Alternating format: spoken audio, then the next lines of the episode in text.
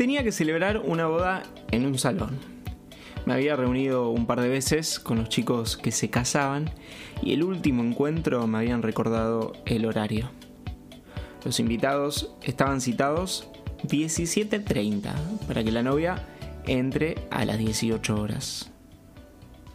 Por la zona hay varios salones con el mismo nombre. Y en los últimos años me volví medio obse de la puntualidad.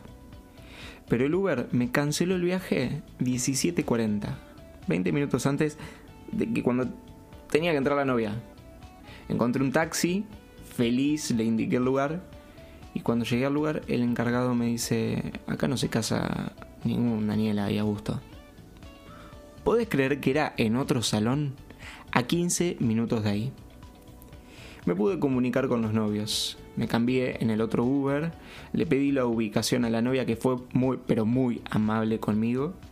Bajé del auto, corrí 20 metros, se me despegaron la suela de los dos zapatos, literal, no pienses que es una metáfora. Pero 1844 sonó la canción de entrada.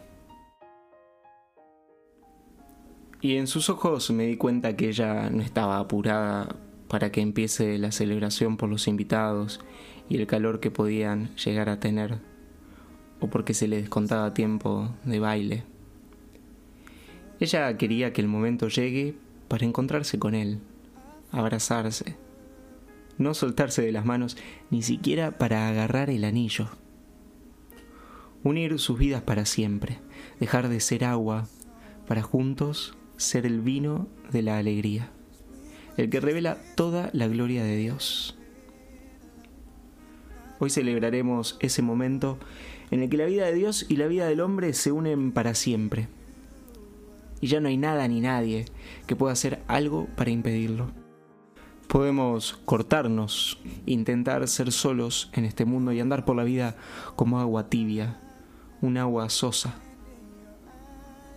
O podemos postrarnos frente a Él abrazarlo, desear habitarnos y dejarnos transformar en el mejor vino jamás probado, aquel que manifiesta la gloria de Dios y que nos invita a una alegría sincera.